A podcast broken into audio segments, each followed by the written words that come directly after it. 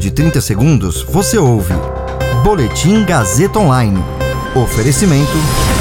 Se você tem muito o que dizer e quer escolher uma profissão para dar voz às suas ideias, a Faculdade Casper Libero é o seu lugar. Jornalismo, publicidade e propaganda, relações públicas, rádio, TV e internet. Todas as possibilidades abertas. Acesse casperlibero.edu.br e conheça as infinitas rotas que o mundo da comunicação oferece.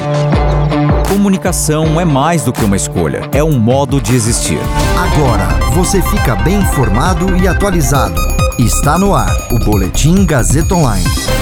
São Paulo ficará na fase vermelha até o dia 19 de abril. Estudo chileno indica que Coronavac pode estimular defesa mais completa contra o coronavírus. Meu nome é Caio Melo e você ouve agora o Boletim Gazeta Online. Após a fase emergencial, o estado de São Paulo voltará para a fase vermelha do Plano São Paulo. A medida deve durar ao menos até o dia 19 de abril.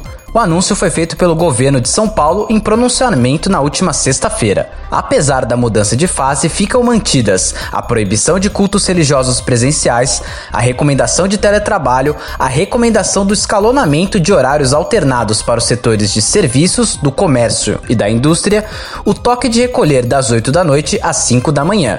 Na fase vermelha, haverá algumas flexibilizações, como por exemplo, a reabertura das lojas de material de construção, a retomada de eventos esportivos como futebol, sem a presença de público e dentro de todas as normas sanitárias, a retirada de pedidos de comida diretamente nos restaurantes.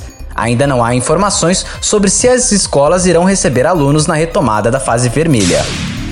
Com os resultados da fase 3 dos estudos clínicos da Coronavac no Chile, pesquisadores da Pontifícia Universidade Católica do país divulgaram também dados sobre a resposta imunológica dos pacientes, ou seja, o tipo e a quantidade de anticorpos produzidos pelo organismo para combater o novo coronavírus publicado como pré-print, ou seja, uma versão que ainda não foi revista e analisada por outros cientistas, o artigo está no site Medreshiv desde o dia 1 de abril.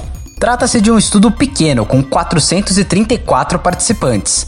A vacina desenvolvida pelo Instituto Butantan em parceria com a farmacêutica chinesa Sinovac induz a uma produção de anticorpos menor do que as outras vacinas, como a Pfizer e a Moderna. Nesse aspecto, o estudo chileno apenas confirma dados que já haviam sido reportados pelos estudos chineses de fases 1 e 2.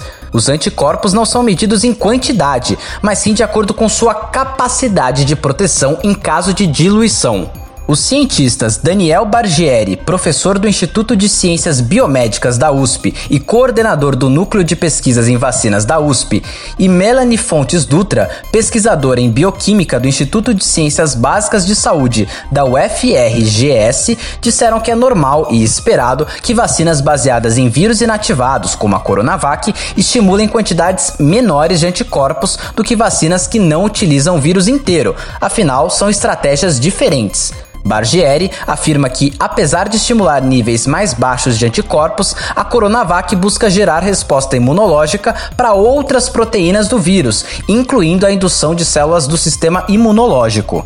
Segundo ele, essa característica não havia sido detectada pelos estudos chineses e pode ser apontada como a grande novidade do estudo chileno.